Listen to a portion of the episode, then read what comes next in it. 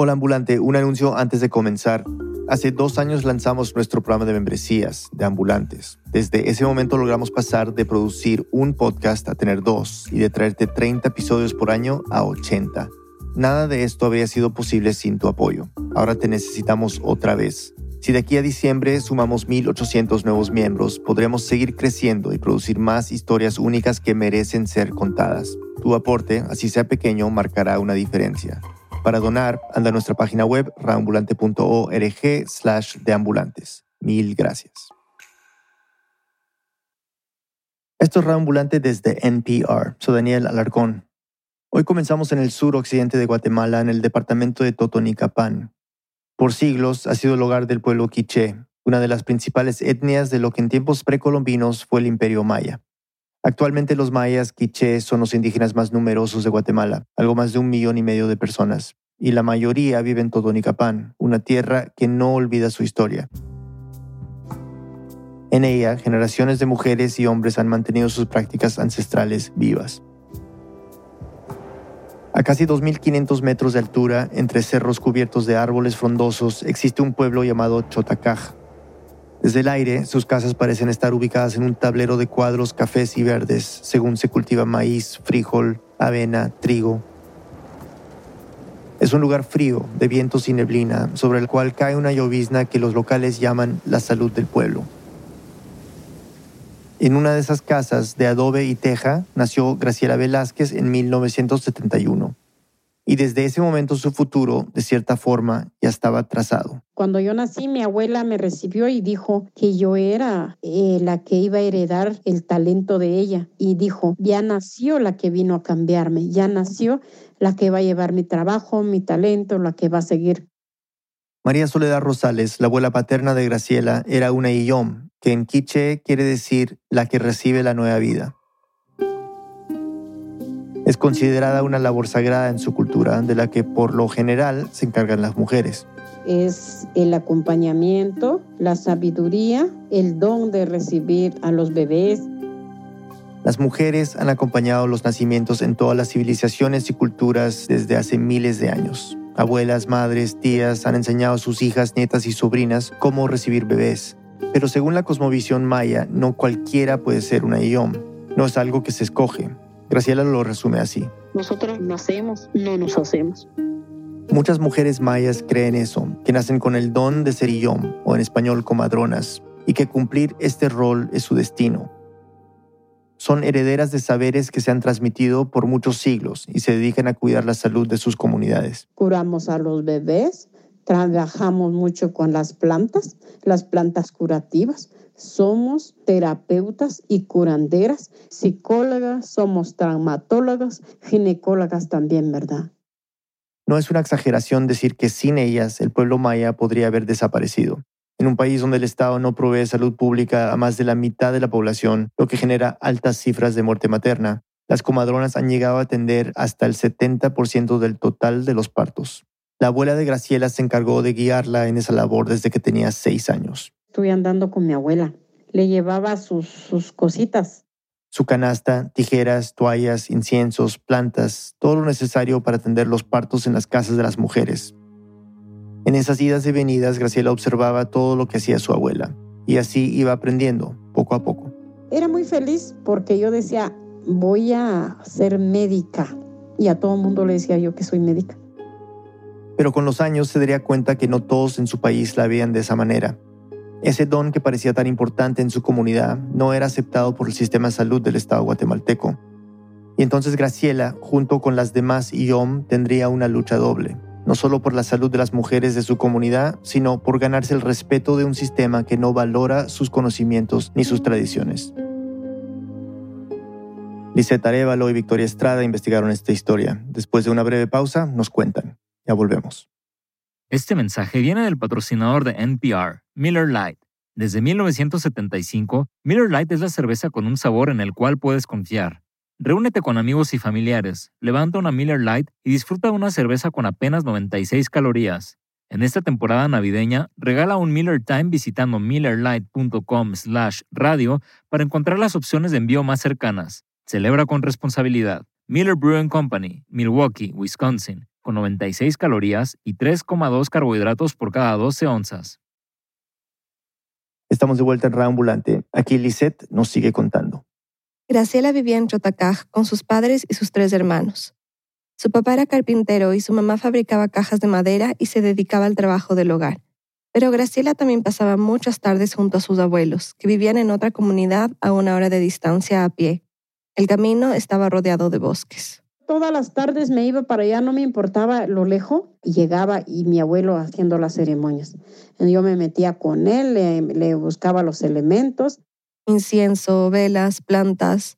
Su abuelo paterno era curandero, otro de los dones que los quichés consideran que una persona trae desde su nacimiento. Dentro de la medicina maya también existen otras especialidades. Por ejemplo, están los llamadores, que ayudan espiritualmente a los pacientes cuyo espíritu se ha perdido, luego de pasar un gran susto. O los contadores del tiempo, que meditan sobre el significado de la vida de las personas. Desde que Graciela tiene memoria, acompañaba a su abuelo a atender a los pacientes que llegaban a su casa. Me decía, esto con esto vas a sonar con el ocote, con el incienso, con los elementos que tengamos con eso vas a sanar. No te estoy enseñando otras prácticas que no son tuyas, me decía. Con las plantas hacían aceites, pomadas y tés, y cada una tenía una utilidad diferente. En el caso de los pacientes con artritis, por ejemplo, les daban té de ortiga, baños de vapor y masajes con aceites.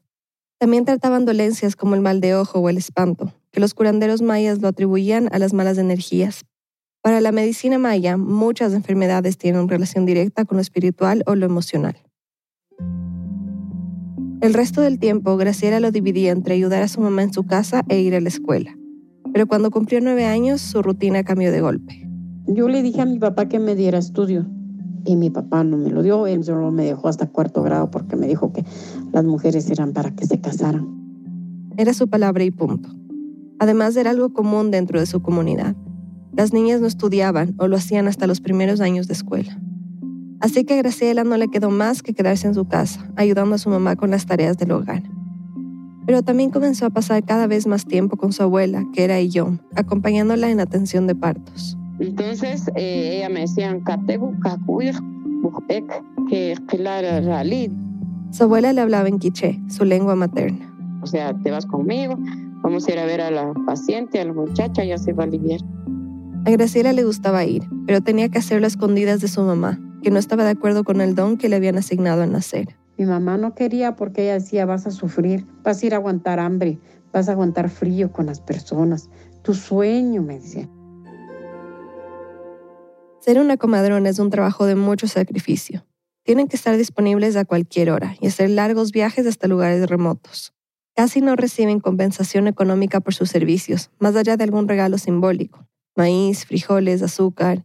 Y si reciben dinero, no suele ser más de 100 quetzales, unos 13 dólares por meses de atención, desde el inicio del embarazo hasta después del parto. Y mi mami me dijo, se te puede morir un bebé, ¿qué vas a hacer? Y era una gran responsabilidad. Pero ser yom tampoco es algo que se pueda negar tan fácilmente. Según la cosmovisión maya, quienes niegan el camino que ha sido marcado desde su nacimiento enfrentan grandes sufrimientos desde enfermedades hasta la muerte de sus seres queridos. Y la única cura posible es aceptar su misión. Pese a la oposición de su mamá, a Graciela sí le gustaba la idea de haber nacido yo. Disfrutaba acompañar a su abuela y aprender de ella. Cuando regresaba me regañaban, pero no me importaba. Pero lo que yo quería era acompañar a ella y yo me sentía feliz. La atención que daba su abuela y que Graciela tendría que dar algún día no se limitaba a asistir en el parto. Las mujeres mayas buscan a las Zillón para que las acompañen durante todo el proceso del embarazo, porque confían en ellas, comparten su cultura y hablan el mismo idioma. El acompañamiento comienza con el cuidado prenatal. Que no tenga dolores en la espalda, que no tenga vómitos, que no tenga dolor de cabeza. Su abuela las visitaba una vez al mes y les hacía masajes. También les daba consejos sobre cómo cuidar su embarazo y cómo debían alimentarse. Al llegar a los 7 u 8 meses, comenzaba a visitarlas cada 15 días o todas las semanas, y todavía más cuando llegaban los dolores de parto, revisando que el bebé estuviera en la posición correcta. Y nosotros pues, les damos sus tés calientes, sus, sus plantas, como la azucena para facilitar el parto, o la hoja de higo, que preparada como un té caliente ayuda a reducir el dolor, o también la manzanilla y la canela, que combinadas en una infusión ayudan a evitar hemorragias. Lo otro también, hacer los baños. Está el tamascal y está los baños en plantas. Entonces también esa es una herencia, es una sabiduría maya. Los mayas han utilizado el baño de temazcal como recurso médico durante siglos. En una choza de barro con una fogata en el medio, calientan piedras que luego son mojadas con infusiones de plantas, creando baños de vapor. Las comadronas lo utilizan para limpiezas corporales o rituales de relajación y curación en el embarazo, antes y después del parto, y suelen comparar la cálida oscuridad de la choza con el vientre de una madre. Cuando se acercaba el parto, la abuela de Graciela podía pasar varias noches completas junto a sus pacientes, esperando el nacimiento y aprovechaba para preparar a su nieta para ejercer el don. Ella me dice que no forzás, no mandas a pujar antes de tiempo, antes de averiguar, dice mi abuela. También solían hacer un ritual. Dejas dos tus candelas y pedís esa sabiduría. Y los abuelos te dicen, te avisan si ese parto sí se puede atender en casa y si ese parto va a tener riesgo. Graciela dice los abuelos o las abuelas para referirse a sus antepasados, que también fueron curanderos o comadronas. Según las creencias mayas, son ellos quienes acompañan y guían su labor a través de los sueños. Si en ellos percibía que un parto podía ser riesgoso, su abuela llevaba a su paciente a un centro de salud o un hospital, aunque no siempre podían, porque muchas de las mujeres vivían en comunidades remotas. Si no lo creían riesgoso, el parto se hacía en casa, su abuela se ponía su sut, un pañuelo que las Guillaume se amarran en la cabeza como símbolo de respeto al nacimiento. Además, prendía inciensos para purificar el aire y para llevar sus oraciones a la Jau, el dios creador. Luego invitaba a la familia cercana a acompañarlas y ayudaba a la mujer a ponerse en una posición cómoda. Siempre hincadas, de cunclillas o también sentadas. Y lo otro también, ¿verdad? como que amarrándose de una sábana en el techo y nosotros ahí esperando al bebé. O sea, la mujer se sujetaba de una sábana que amarraban al techo de la casa para parir en posición vertical. Era decisión de cada paciente en qué posición querían hacerlo, algo que no les permitían hacer en los hospitales. Cuando nacía el bebé, su abuela cortaba el cordón, le daba baños de vapor o lo limpiaba con paños de agua calientes y se lo entregaba a su mamá. Cuando un bebé nace, se le dice al papá, ver a la mamá, se les pasa velas, incienso, candela y agradecer. Y digo, aquí está el bebé. Ofrezco al corazón del cielo, corazón de la madre tierra. Por último, su abuela se encargaba de la placenta, algo que para los mayas es sagrado porque genera vida. Graciela le ayudaba a hacer un ritual para quemarla o enterrarla debajo de un árbol. Y luego del parto visitaban a sus pacientes para los controles postnatales. Graciela observaba todo lo que hacía su abuela y se imaginaba siguiendo su camino, recorriendo entre cerros y bosques, ayudando a traer la vida a la tierra. Era algo que la llenaba de alegría. Porque también es una vida que viene a ver la luz, ¿verdad? A ver a la madre tierra, a llorar, a reír, a cantar, a dialogar, a sentir también lo que nosotros pues estamos sintiendo. Durante sus años de aprendizaje, Graciela se limitó a observar y ayudar, pero a los 13 tuvo un sueño en el que aparecían sus ancestros. Era la abuela Chiquis, Mocane y Shil, estuvieron conmigo, porque eran cuatro y estaban ahí y estaba el incienso, me enseñaron la pimpinela, me enseñaron también el fuego, ¿verdad? Le enseñaron, dice Graciela, cómo atender su primer parto. Y me, me dijeron así vas a hacer, así, así, pero en quiché me decían, va. Ese sueño no me asusté, pero sí como que lo fui a vivir real. Muchas comadronas aseguran que las primeras instrucciones sobre cómo atender partos les llegaron a través de sueños. Graciela está convencida de que no fue una casualidad que lo haya tenido justo en ese momento. No lo supo cuando despertó, pero unas horas más tarde lo entendería. Era de madrugada y Graciela estaba en su cama cuando una mujer con la que vivía fue a buscarla a su cuarto. Estaba en las últimas semanas de embarazo. Me dijo, fíjate que tengo un dolor y no aguanto. Una tía de Graciela que estaba en su casa mandó a llamar a la comadrona que la había estado acompañando durante meses. Pero mientras esperaban a que llegara, a la mujer se le rompió la fuente. Graciela se puso nerviosa, debía hacerse cargo. Yo decía, ¿voy a poder o no voy a poder? Pero como era rebelde, ¿verdad? Guerrera y ahí guardiana. Entonces dije, tengo que poder, si las abuelas me lo han dado, si ellas pudieron, ¿por qué yo no voy a poder? Trajo agua caliente y agarró unas toallas que tenía a mano. La subió a la cama, la ayudó a hincarse y la mujer comenzó a pujar. Y ella me dice, ya no, ya me hago, ya me hago del 2. Yo le digo, no, no es del 2, es la cabeza del bebé. Como Graciela no tenía bisturí ni herramientas de parto, tomó unas tijeras que tenía para la costura, las pasó por agua caliente y cortó el cordón. Limpió al bebé, lo envolvió y con mucho cuidado se lo entregó a la mamá. Ya no me acuerdo si temblaba o no temblaba, pero atendí ese parto sin ni una complicación. Cuando su abuela llegó a la casa, vio que Graciela no solo había tenido su primer parto, sino que le había dado a la madre un baño con infusiones de plantas y le había puesto una faja para que el útero quedara en su lugar. Entonces se acercó a donde estaba ella y le dijo, Ya podés, ahora me voy tranquila, voy a descansar, porque ya te vas a quedar tú para seguir mi camino. Pero su madre seguía sin estar de acuerdo. Por eso cuando más tarde llegó a la casa se puso furiosa cuando se enteró de lo que había pasado. ¿Cómo ser que tú eres una mocosa que no sé qué. Y mi mamita me pegó. Me dolió bastante. En vez de decirme felicidades, hija, no, me pegó. Creía que no tenía edad para esas cosas y tardaría varios años en comenzar a apoyarla. Pero Graciela no esperó a que le diera su autorización. Comenzó a atender partos en la comunidad donde vivían. Cuatro años después, cuando su abuela murió, ya era reconocida como yo. Tenía solo 17 años. Graciela tuvo que empezar a atender partos en comunidades cada vez más lejanas, caminando entre las montañas a donde no llega ningún doctor. Los pacientes de su abuela ahora eran los suyos. Ella me encomendó era que miraba a sus pacientes y que miraba a los hijos de sus pacientes, los nietos de sus pacientes, los tataranetes de sus pacientes. Recordemos que en Guatemala las comadronas han llegado a atender hasta el 70% de los partos en todo el país. Y en muchas áreas rurales no existe ninguna alternativa. En 2015, la Agencia de Estados Unidos para el Desarrollo Internacional realizó un profundo estudio del sistema de salud de Guatemala. En él señalaron que en las áreas rurales del país hay apenas tres trabajadores médicos por cada 10.000 habitantes y que casi 3 millones de guatemaltecos viven a por lo menos 5 kilómetros del centro de salud más cercano, muchos de ellos además en zonas montañosas. Son el tipo de territorios al que solo llegan las comadronas como Graciela esa red de atención primaria alcanza para atender, para cubrir alrededor de 6.5 millones de personas, que es la población que Guatemala tenía a mediados de los 70.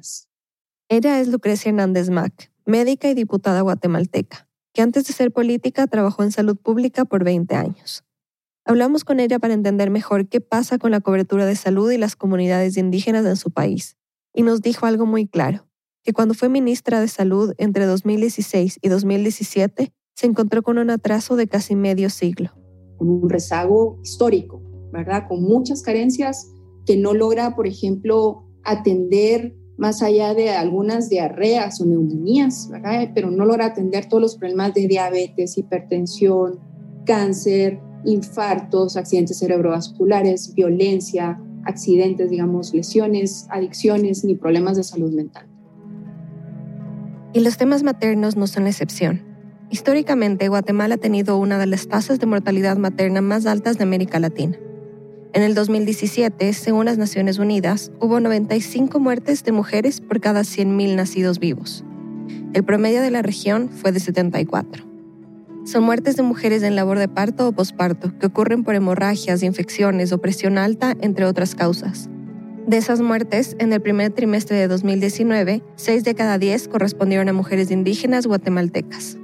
Y en los hospitales se suele apuntar a las comadronas. La mortalidad materna es un problema estructural, ¿verdad? Que tiene que ver más con los problemas económicos, de, digamos, ausencia de Estado, de infraestructura, de cobertura de servicios de salud, que, la culpa de las abuelas comadronas. Claro, al final de cuentas son las que han logrado resolver ahí donde no hay Estado, ¿verdad? donde no hay servicios de salud. Se calcula que hay 60.000 comadronas o más en Guatemala. Y Lucrecia cree, de hecho, que la única posibilidad real de reducir la muerte materna es coordinando y apoyando su trabajo. Pero no es tan fácil. La tensión entre el sistema de salud estatal y las prácticas de la medicina maya lleva muchos años y tiene su raíz en otros problemas profundos de la sociedad guatemalteca En general aquí en Guatemala pues hay un racismo, ¿verdad? Entonces, digamos a los terapeutas, a las abuelas comadronas, al cualquier otro sistema, digamos, médico o de salud alternativa, se les ha visto pues siempre con malos ojos. Entonces, simplemente vienen y plantean que es eh, pues una cuestión de atraso, de brujería, de supersticiones.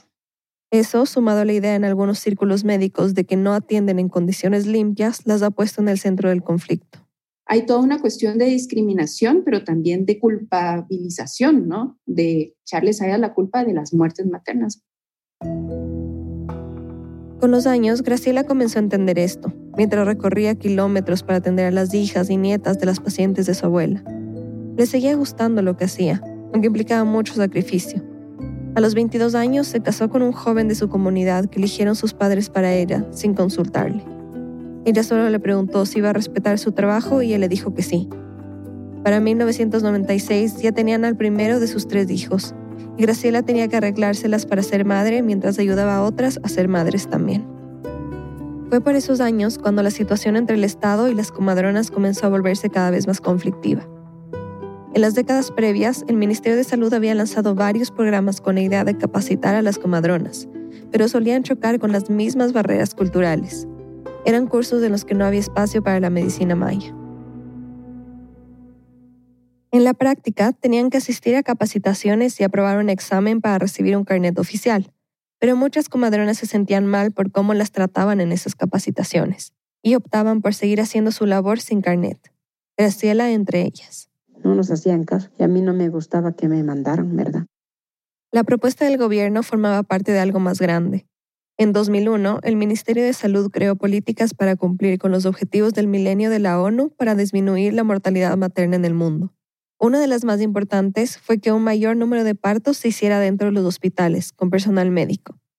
Esto causó que, en la práctica, se prohibiera a las comadronas atender partos primerizos o de gemelos por considerarlos riesgosos. Porque allá pues le prohíben un montón de cosas. Y en el centro de salud estamos penalizadas si hacemos tactos, si atendemos el parto, que si tiene riesgos, si está hinchada sus manos, si tiene dolor de cabeza, si tiene dolor de pies. Entonces, en el centro de salud fue lo más difícil para mí. Al mismo tiempo, el personal de salud de algunos centros amenazaba a las comadronas de que si atendían sin carnet podían ser multadas, aunque para muchas era casi imposible llegar a los centros de salud donde daban las capacitaciones.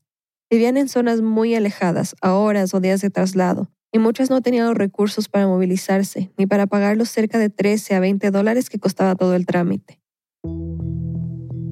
Graciela también supo de algunas comadronas que fueron detenidas por atender partos sin un control previo en un centro de salud, y otras que se quejaban de recibir amenazas de llevarlas a la cárcel por sus prácticas. En 2001, mientras la situación se iba volviendo cada vez más compleja para las comadronas, Graciela decidió volver a acercarse al centro de salud de Totonicapán. Quería conseguir el carnet que le permitiera registrar los partos que atendía y acompañar a sus pacientes en el caso de que necesitaran ir al hospital pero pronto comenzaron los problemas. Me tenían que probar para ver si realmente yo era comadrona, entonces tuve que atender nueve partos, o sea, tenía que tomar fotos para llevarle ahí al centro de salud, que soy yo la que atendí el parto. Al principio Graciela se resistía, porque significaba vulnerar la privacidad de sus pacientes, pero sin eso no había carnet, así que cumplió. Sin embargo, en las capacitaciones también se sentía incómoda.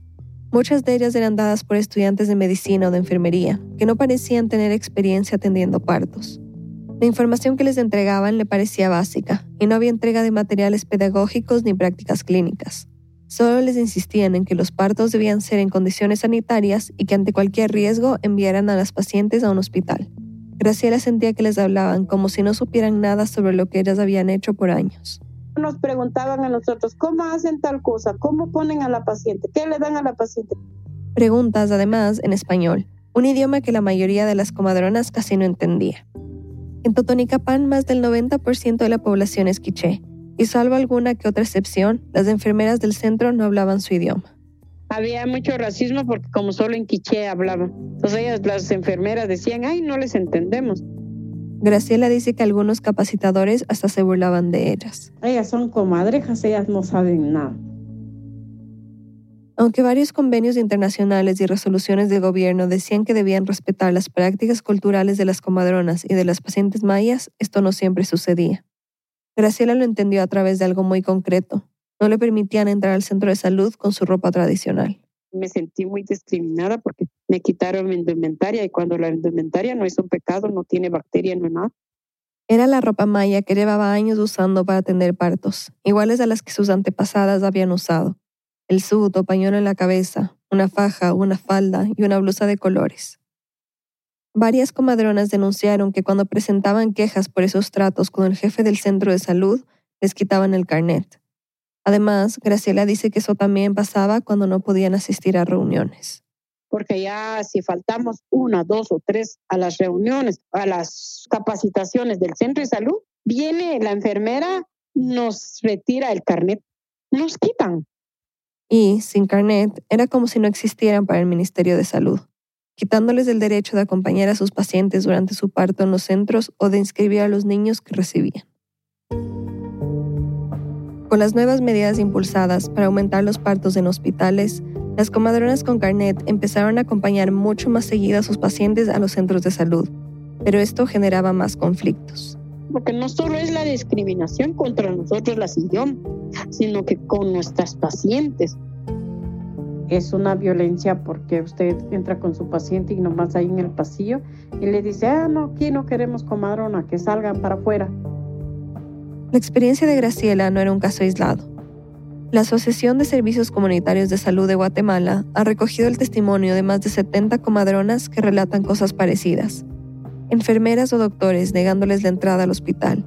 Frases despectivas como que estorban o que ensucian Muchos denunciaron que no les permitían explicar en qué estado llegaban sus pacientes, incluso cuando no había personal bilingüe en el centro de salud, y solo ellas podrían haber servido de intérpretes. Graciela llegó a escuchar a una enfermera gritar, Ella fue manipulada por comadrona, quédese ahí. Y la dejaban gritando a la paciente. Estas escenas impactaban a Graciela. Te dan atención de parto en el hospital pues hay mucha violencia. Es una violencia obstetra, le llamo yo. No les dan la atención, las discriminan, las golpean, las agreden. La violencia obstétrica se da cuando los profesionales de la salud provocan daño físico o psicológico a sus pacientes, antes, durante o después del parto. Graciela dice que por esos años a varias de sus pacientes las desnudaban y las dejaban sin atención durante horas, y que otras veces les adelantaban los partos o hacían procedimientos invasivos, como cortes en el periné para evitar desgarros, sin explicarles los riesgos que implicaban. También asegura que algunas mujeres se quejaban de haber tenido cesáreas innecesarias o de recibir tactos vaginales bruscos. Desde la enfermera hasta un practicante están haciendo, pues viendo las dilataciones. Pero hay quienes no tienen esa paciencia de hacer el tacto a la hermana. Entonces, es, ese momento sale súper lacerada la mujer del hospital. El tacto vaginal se usa para revisar la dilatación durante la labor de parto, pero si se hace sin suficiente cuidado puede causar laceraciones o hemorragias. Según una investigación de 2016 del medio guatemalteco Plaza Pública, en muchos hospitales del país todavía existen esas prácticas, como también la de presionar el abdomen para inducir el parto, lo que puede causar desde lesiones uterinas hasta una ruptura completa del útero. De hecho, la investigación encontró que 15 mujeres murieron por esta causa en el país solo en el 2015, según datos del Ministerio de Salud. Graciela escuchaba cómo esas historias de abuso se repetían entre las pacientes que había ido conociendo en sus caminatas por entre las montañas, de comunidad en comunidad. Me sentía muy, muy triste, ¿verdad? Yo solo les hacía a las pacientes que ellas también tenían que alzar su voz, no dejarse maltratar, no dejarse pues eh, de aquella humillación que hacen dentro del hospital. Pero nada cambiaba. Los casos de violencia seguían llegando a sus oídos. Porque pues no había algo que tenía que ampararnos a nosotros para valorar el trabajo que estábamos haciendo. Pero sí me puse bastante enojada, ¿verdad? Bien enojada, con coraje. Pero también al mismo tiempo vi esa debilidad de cómo superarla. Es decir, que las cosas tenían que cambiar para ellas y para las mujeres que atendían, y serían las mismas comadronas quienes empujarían ese cambio. Una pausa y volvemos.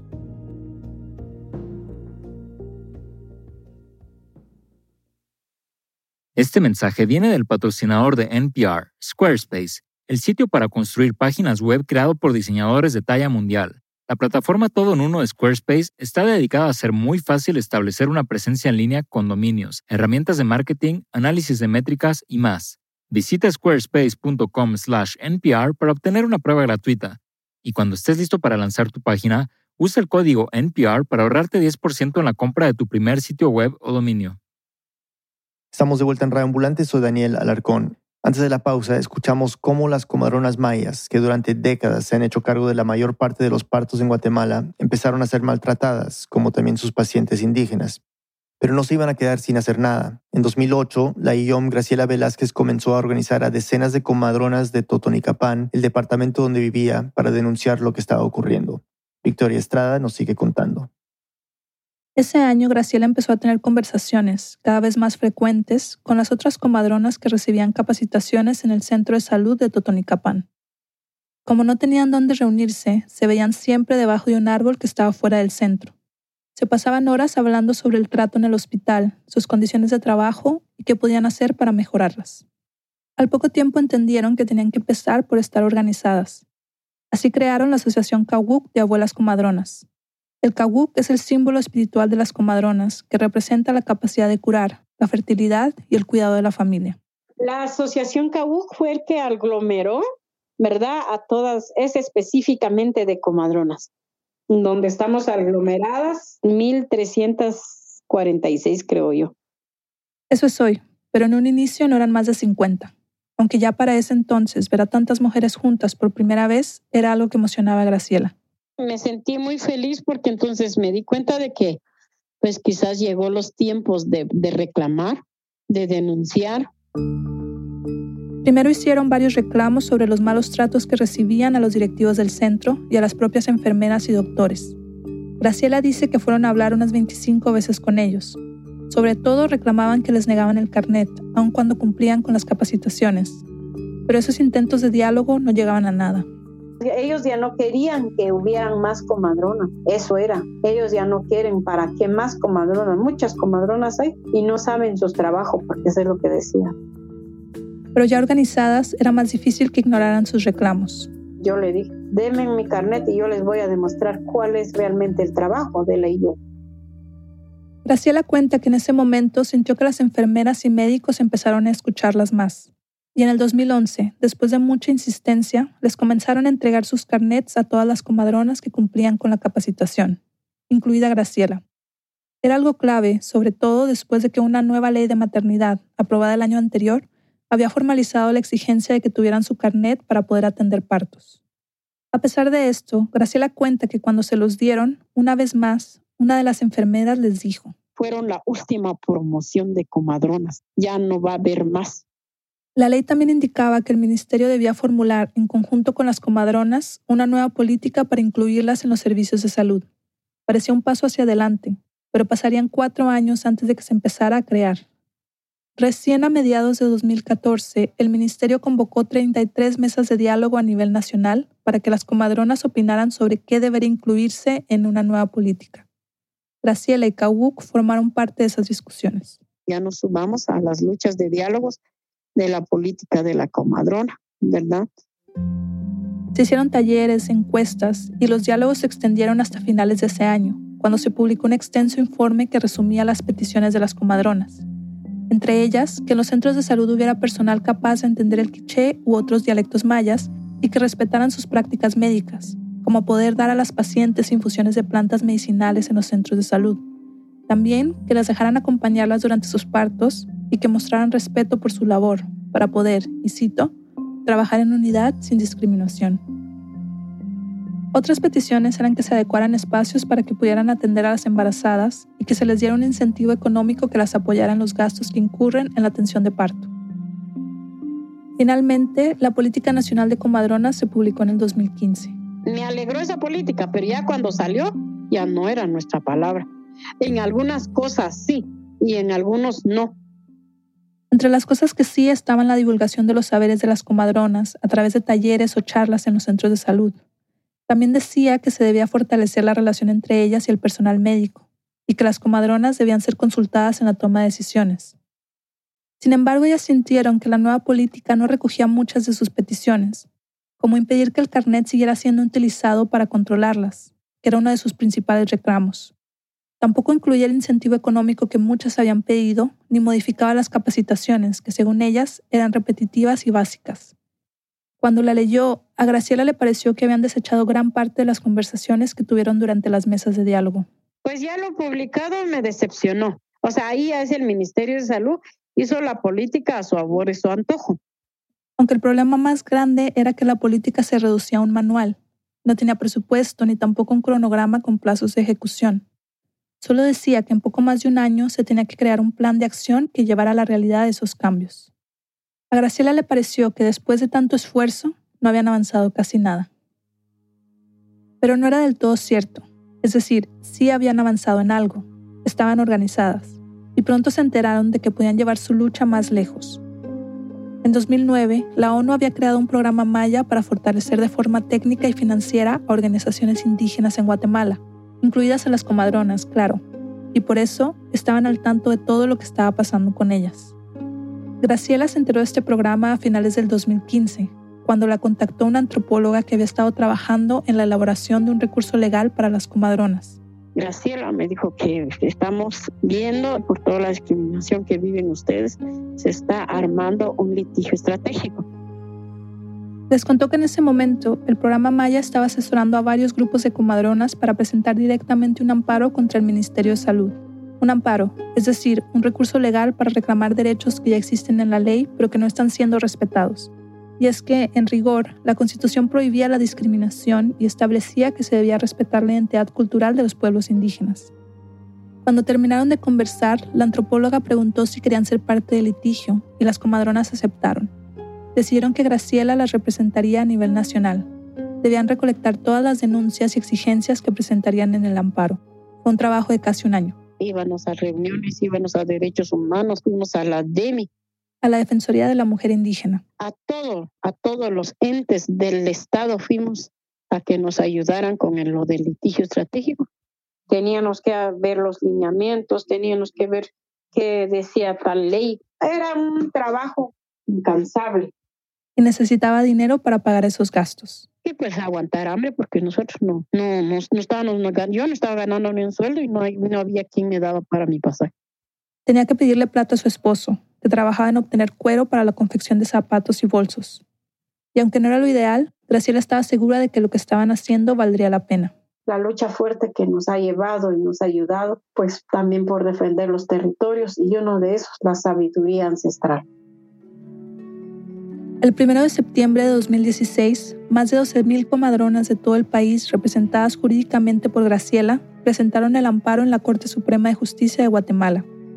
En el documento volvían a repetir las denuncias que habían hecho tantas veces, las agresiones, la discriminación, las amenazas. Además exigían que el ministerio cumpliera lo que habían pedido en las mesas de diálogo, pero se había desechado. Lo que querían en el fondo era que se le diera valor a la medicina maya. Estas comadronas llegaron de distintas regiones de Guatemala hasta la Corte Suprema de Justicia. Comadronas mayas en Guatemala demandan sea reconocida la labor que realizan dentro del sistema de salud pública al asistir a los partos de millones de mujeres en el área rural de esa nación centroamericana. Lucrecia Hernández Mac, a quien ya escuchamos antes, tenía un par de meses como ministra de Salud de Guatemala cuando se presentó el recurso de amparo. Y aunque no llevaba mucho tiempo en el cargo, fue ella quien tuvo que responder uno tiene que racionalizarlo y entender que el amparo va contra la ministra, pero obviamente se refiere a toda la institución y al comportamiento histórico de la institución. Pues hay que racionalizarlo y entender que todas las demandas que se estaban haciendo ahí, pues tenían razón, ¿verdad? Y que la institución le ha fallado. Con los testimonios y pruebas que presentaron las comadronas, la Corte Suprema de Justicia decidió poner un amparo provisional a su favor. En él, le daban 10 días al Ministerio de Salud para informar sobre las medidas que estaba tomando para responder a las demandas de las comadronas. Todo lo que tenía que ver con maltrato, discriminación, nosotros quisimos atajarlo rápidamente. Por eso la ministra y su equipo publicaron un documento oficial que ordenaba al personal de salud que permitiera a las comadronas acompañar a sus pacientes en todos los servicios de salud. Además, con la asesoría de las comadronas, comenzaron a trabajar en capacitaciones para el personal de salud del país sobre la medicina maya y sus prácticas. Pero el proceso del amparo seguía, y como Graciela era representante legal de la demanda, tenía que declarar ante la Corte Suprema de Justicia en nombre de todas. fue algo que también me costó tomar decisión cuando me dijeron que los representara ante la corte, porque saben que fue lo primero que pensé. Híjole, entonces yo me tengo que estar parada ante un montón de sopilotes. Dije, va. Llama sopilotes a los jueces de la corte porque usan capas negras y largas, que se parecen a las alas de esos pájaros. Y aunque le daba un poco de miedo pararse frente a ellos, sabía lo importante que era, así que aceptó. La audiencia sería el 6 de febrero de 2017. Graciela se preparó por meses con las abogadas para recordar todo lo que debía decir. Y ellas me dieron un documento que tenía que leer y leer y leer. Pero el día de la audiencia, en la prisa por llegar a tiempo a la corte, olvidó el documento en casa. Yo le dije, ¿saben qué? Déjenme, les dije, déjenme. Y yo voy a decir lo que tengo que decir. Lo había estudiado tanto que sentía que lo sabía de memoria. Yo solo pedí fuerza y sabiduría a las abuelas la misma determinación y sentido de responsabilidad que la había acompañado a los 13 años cuando tuvo que atender su primer parto. Cuando Graciela entró a la corte llevaba puesta una falda negra con blanco y una blusa roja tejida con líneas blancas y negras. En su cabeza tenía un pañuelo rojo brillante, con toques morados y verdes. De su hombro izquierdo colgaba una manta y en sus manos llevaba una vara negra, que es un símbolo de autoridad en su comunidad ahí mis ovarios se tuvieron que poner más tiesos que otra cosa, porque pues yo no había estado parada ante una corte, ¿verdad?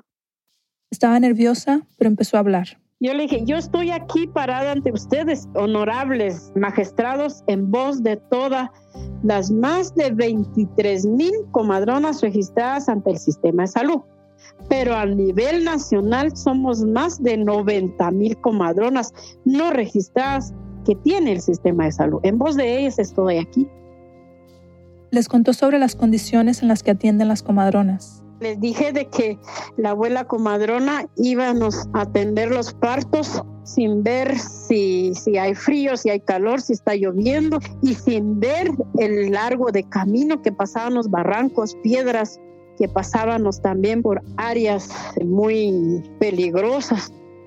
Cree que entendieran el compromiso que tienen con su comunidad en lugares donde el Estado nunca ha llegado. Que un médico no va hasta allá donde ellos van, que nosotros quizás donde llega un caballo, que la comadrona sí llegaba a atender el parto, pero el médico no. Graciela estaba ahí para exigir que se les reconociera su labor, su esfuerzo y lo que sufrían por dar esa atención, para decir que era un aporte que le daban al Estado gratuitamente y que en términos presupuestarios le ahorraban entre 900 y 1.200 dólares por parto. Eso sumaba millones. Hablaba en voz de sus compañeras. En voz de la que ahorita está atendiendo parto, en voz de la que ahorita está enferma, que no somos reconocidas. Vengo ahorita a que nos reconozcan, que llegó el momento, llegaron los tiempos de las abuelas, que seamos reconocidas como yo. Antes de terminar, dijo que esperaba que la corte las entendiera y que el veredicto fuera a favor de las comadronas. Se sentía contenta. Pues bien desahogada, fíjese, bien desahogada, tranquila. Porque el solo hecho de haber estado ahí, parada frente a los jueces de la Corte Suprema de Justicia, se sentía como un logro. Se escuchó la voz que en años o añales, en siglos, jamás había alzado la voz acá, en Guatemala. Su voz se escuchó, pero la Corte Suprema de Justicia, en abril de 2017, les negó la mayor parte de sus reclamos argumentó que el ministerio sí estaba cumpliendo con lo que pedían las comadronas y que ya había una política nacional de comadronas en proceso. Lo único que se consideró pendiente era lo de entregarles insumos, así que mandó al ministerio a hacer un presupuesto para comprar y entregar lo que pedían en un plazo de 60 días. Sin embargo, el ministerio apeló, diciendo que era imposible hacerlo sin saber cuántas comadronas existían realmente en el país. No teníamos un presupuesto para comprar kits para 90 mil comadronas y por otro lado estaba esta preocupación de que a la hora de entregar kits estuviéramos de alguna manera institucionalizando aquellas comadronas que tal vez no quieren ser institucionalizadas, ¿verdad? O sea, que no quieren como intromisión de las instituciones y de la medicina occidental en sus prácticas y saberes. Fue muy triste, ¿verdad? Pero entonces en esos momentos nosotros dijimos que, bueno, nuestra lucha iba a seguir, ha de ser un reto a seguir a más adelante. Entonces fue cuando fuimos a la CC. A la Corte de Constitucionalidad.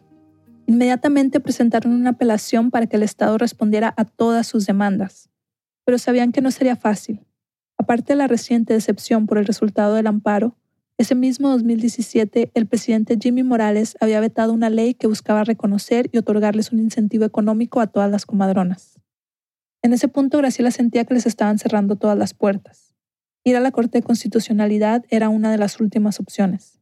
Esta es ella, en julio de ese año, en una entrevista con Telesur. Como no se nos ha escuchado de la, de la demanda que pusimos el 1 de septiembre, entonces hoy venimos a rectificar y a pedir que se nos escuche, que se nos ratifique la protección que estamos pidiendo. Pero el proceso no se resolvería rápido. Serían meses y meses de llevar más documentos, ir a citas con la justicia, presentar pruebas. Recién en marzo de 2019, casi dos años después, la Corte falló a favor de las comadronas y ordenó que el Estado empezara a trabajar de inmediato en sus demandas. Pero los cambios en la práctica suelen suceder más lento que en las salas de las Cortes. Años de discriminación contra las comadronas y la población indígena no es algo que se puede eliminar de un día para otro. La exministra Hernández Mac nos dijo que no se trata de publicar un oficio y esperar a que el personal cambie de actitud. No. Este es un trabajo que requiere presupuesto para capacitaciones, sensibilización ante la labor que ellas hacen y que haya sanciones reales si se presentan agresiones. Graciela dice que desde que se presentaron ante la Corte Suprema de Justicia y salieron en medios de comunicación, se ha visto algunos cambios, aunque mínimos, en los centros de salud y hospitales de Totonicapán. Cuando oyen que quién vino, quién está buscando Graciela Velasco, entonces ya ellos se, se codean entre ellos o como que dice que ya vino ella y hay que ponerle atención. A veces, por ejemplo, sí la dejaban entrar y acompañar a sus pacientes. Y también ha sentido más respeto de parte del personal de salud aunque según ella no es algo que pasa todo el tiempo, porque cuando entran nuevas enfermeras, practicantes o doctores que no la conocen, los malos tratos se repiten. Y no solo ha sido así para Graciela, sino para muchas otras comadronas. El defensor de los pueblos indígenas de la Procuraduría de Derechos Humanos, Byron Paredes, nos explicó que a pesar de la sentencia de la Corte de Constitucionalidad, el Ministerio no ha cumplido con lo ordenado. Por ejemplo, dice que no han contratado más personal médico que hable el mismo idioma les ha dado insumos médicos para atender los partos. Para él, había un incumplimiento total. En el camino, el Movimiento Nacional de Comadronas que se había creado para la demanda también ha empezado a dividirse, porque no todas buscan lo mismo. Algunas quieren el incentivo económico e insumos médicos, por ejemplo, pero otras no, porque temen que eso le dé más poder al ministerio sobre ellas. Son diferencias difíciles de reconciliar. A pesar de todo, Graciela siente que la victoria, aunque no completa, sí existió. Por primera vez, sus voces fueron, de alguna manera, escuchadas. La felicidad más grande es que a nivel nacional otras hermanas estaban aplaudiendo que yo había hablado en favor de ellas. Que yo solo les digo, ustedes empodérense de sus derechos, aprendan y también exijan Ahora ya había una sentencia de la Corte de Constitucionalidad que permitía exigir al personal de salud en cualquier centro que respetara sus prácticas mayas. Por su lado, Graciela decidió enfocarse en Totonicapán. Quizás me cierren varias puertas, pero yo sé que hay ventanas, hay techos en cómo treparnos y, y eso va a ser para seguir adelante el camino. Porque ser una IOM es algo a lo que Graciela no puede ni quiere renunciar.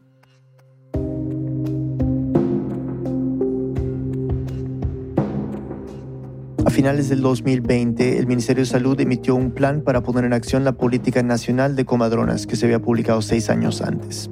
Hasta hoy, decenas de miles de comadronas siguen presionando para acabar con la discriminación y la violencia hacia ellas y sus pacientes, y para que el Ministerio cumpla con la sentencia de la Corte de Constitucionalidad. Aún así, han seguido sosteniendo sus comunidades, atendiendo partos inclusive durante la peor época de la pandemia. Victoria y Lisette intentaron contactarse de varias formas con el centro de salud y el hospital de Totonicapán, pero no recibieron respuesta. Lisette Arevalo es productora de Raambulante, vive en Quito, Ecuador. Victoria Estrada es productora en Latino USA, vive en Jalapa, México. Gracias a Aura Cumes, Byron Paredes, Magdalena Cholotio y Telma Suchi. Este episodio fue editado por Camila Segura, Nicolás Alonso y por mí, Desiree Yepes hizo el fact-checking. La música y el diseño sonido son de Andrés Aspiri. El resto del equipo de Ambulante incluye a Paula Aleán, Anderis Casasus, Xochil Fabián, Fernanda Guzmán, Camilo Jiménez Santofimio, Remy Lozano, Ana Pais, Laura Rojas Aponte, Barbara Sahel, David Trujillo, Elsa Liliana Ulloa y Luis Fernando Vargas. Emilia Herbeta es nuestra pasante editorial. Carolina Guerrero es la CEO. Raúl es un podcast de Raúl Studios, se produce y se mezcla en el programa Hindenburg Pro. Raúl cuenta las historias de América Latina, soy Daniel Alarcón. Gracias por escuchar.